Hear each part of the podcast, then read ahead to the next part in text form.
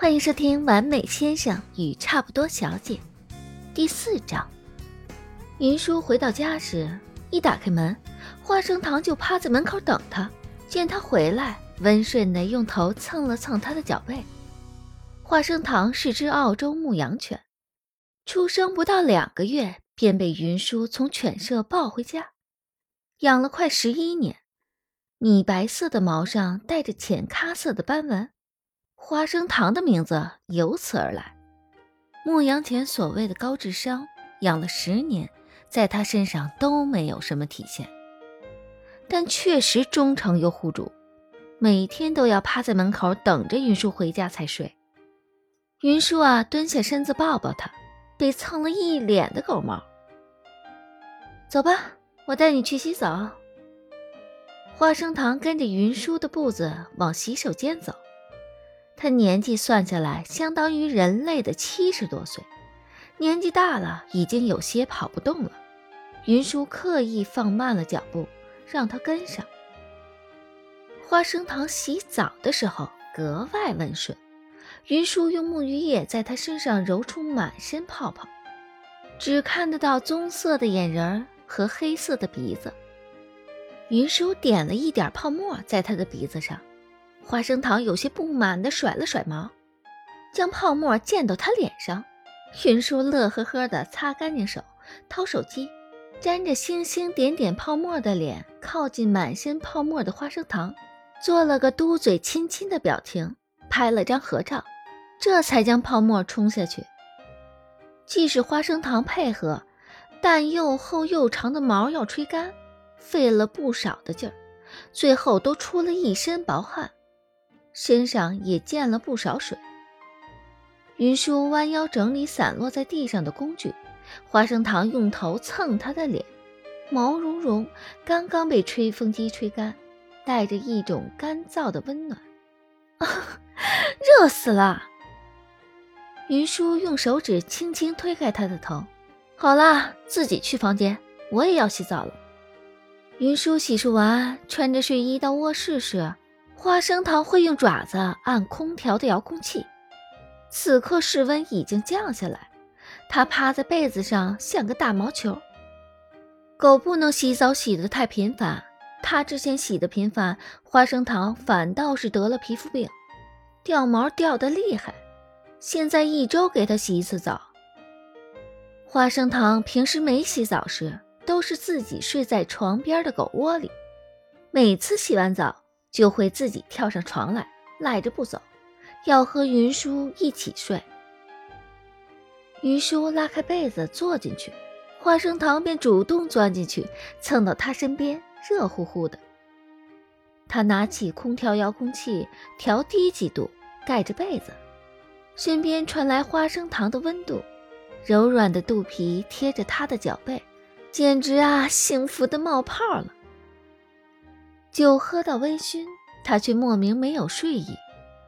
李卫送他到楼下时说的话又浮现在耳边：“小叔，一直维持现状，其实本质上就是一种后退。”花生糖，云舒抱着他的身子，将头埋在他厚实的毛里蹭了蹭，本来就东翘西翘的卷毛更加凌乱。我要是每天都能像你一样。吃吃喝喝睡睡，什么都不用想，啊，该有多好呀！张思年刚刚进家门，将领带拉松，家中就来了个不速之客。他今天和云舒见完面，就回公司处理事务，加班到深夜才回来。打开门，对站在门口的人并不意外。这个点儿了，不请自来的大概只有他的邻居家发小陆羽。陆羽啊，熟门熟路的进来，靠坐在沙发上，也没个正形。今天怎么样啊？陆羽的爷爷就住在他爷爷对门。陆羽啊，小他四岁，俩人一块儿长大，对这桩婚事儿也算是知道的七七八八。还成。张思年将领带解开，挂在门口领带收纳的架子上。陆羽这个八卦之心呀，没有得到满足，继续挖掘。对雷霆手段的商界女强人就这个评价？我还以为你会很欣赏她。俩人相谈甚欢，说不准就假戏真做了。是他妹妹，云舒。你说是谁？陆羽从沙发上跳起来。云舒，我去！陆羽爆了个粗口。云舒啊，你怎么不早说呀？早说我今天就偷偷跟过去围观了。你认识他？张思年有些疑惑。你居然不知道？陆羽从裤兜里掏出手机，结果发现落在家里了，没带出门。就是那个微博上很有名的视频主播呀，说脱口秀的。我拍戏休息的时候经常看，超级搞笑。秦朝富二代那一期简直绝了。你把手机给我，我找给你看。张思年将手机递给他，陆羽啊翻了一阵，才从页面角落的不常用社交软件里找到了微博。哎呦喂！您怎么和老人家一样啊？连微博都不看，消息太多。他呀有些强迫症，看到消息栏那个红点儿，总是想要点进去。每次点进去都是些没有意义的内容。陆羽点开微博，张思年的微博的通知提示显示着有一个红点儿。你这不是有设置消息屏蔽吗？你那还算好的了。也就是一群怀春少女，天天微博上叫你老公，我粉丝天天在微博上叫嚣着要睡我，写与我 CP 玩，我都不敢在微博上搜我名字，生怕搜出什么黄色内容来。陆羽一边说，一边点开搜索界面，在搜索栏里输入“云卷卷卷儿”，指给他看。张思年顺着他指尖看过去，头像是一个姑娘。吹着一个大泡泡，泡泡将脸遮住一大半，只露出了一双灵动的眼睛。那一头粉色的卷发辨识度实在是太高，即使头像小小一个，隔着些距离，张思年也能一眼认出是他。下面的微博粉丝数显示八百六十万。陆羽点进微博主页，看到最新一条微博，乐不可支。呵。哥，这说的不会是你吧？说着，将微博内容念给他听。今天被教育说，从头到尾的颜色不能超过三个。我觉得我的衣服超好看。张思年没有回答，只是接过手机看了眼屏幕中的照片。昏暗的酒吧灯光下，云舒的皮肤白的要反光。云舒气鼓鼓的扬着头。抿着嘴儿，和囧的表情狂笑。哎，我刚刚好像手滑点了个赞，你看一眼。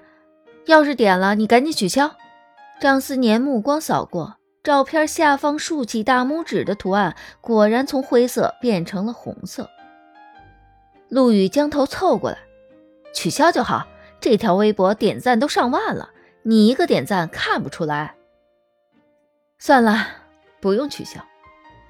张思年嘴角不自觉地向上勾了勾，他几乎可以想象云舒看到他点赞时像炸了毛的猫的模样。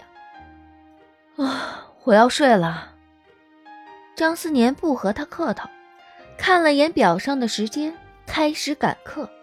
天天十点半准时睡，你这作息也太规律了点吧？陈宇一边感慨，一边推门离开。张思年送走他去浴室洗漱，隔着水雾弥漫的镜子，可以看见自己微微上扬的嘴角。偶尔逗弄下小孩，果然可以让人放松心情。